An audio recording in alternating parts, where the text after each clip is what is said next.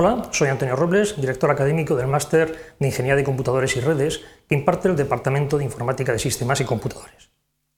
El máster tiene 60 créditos, un año de duración. El máster es ya consolidado por cuanto que se inició en el curso 2006-2007, tiene un carácter científico y está enfocado al estudio de los sistemas informáticos en red, por cuanto que estamos inmersos en un universo digital interconectado a todos los niveles. En particular, el máster profundiza en los últimos avances tecnológicos y principales áreas de aplicación de este campo, así como su evolución para los próximos años. El objetivo del máster es doble. Por un lado, formar a profesionales altamente especializados para su inserción en la industria, así como investigadores que deseen iniciar eh, su carrera investigadora a través de la realización de la tesis doctoral.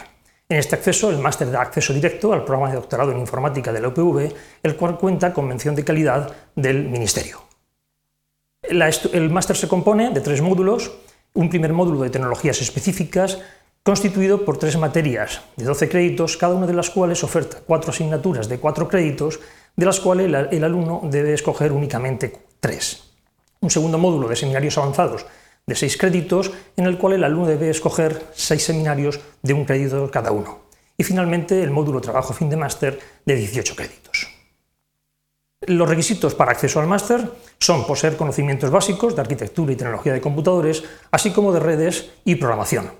Eh, conocimientos que se corresponden básicamente con el perfil de un titulado del ámbito TIC, como pueda ser la ingeniería informática, de telecomunicaciones o electrónica, o titulaciones afines en el extranjero.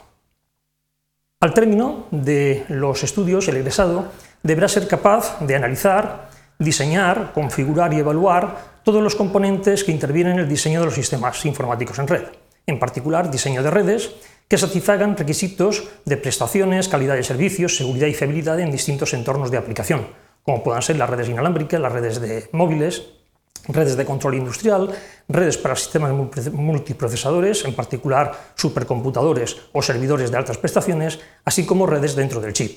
También configurar y administrar equipos como clústeres de computadores personales, o servidores como puedan ser servidores web, de base de datos o servidores de cómputo de altas prestaciones. Asimismo, diseñar servicios distribuidos en red, en particular sistemas de control distribuidos, aplicaciones móviles, aplicaciones web y aplicaciones multimedia. El perfil profesional del egresado se corresponde fundamentalmente a aquel demandado por los departamentos de I+D de industrias de tecnología, por grandes centros de supercomputación, por centros de proceso de datos de grandes y medianas empresas y por centros de investigación del ámbito TIC. A título de ejemplo, algunos de nuestros titulados recientes, tras realizar su tesis doctoral, están trabajando en grandes empresas como Intel en California o centros de investigación como la Agencia Espacial Europea o centros de supercomputación como el Barcelona Supercomputing Center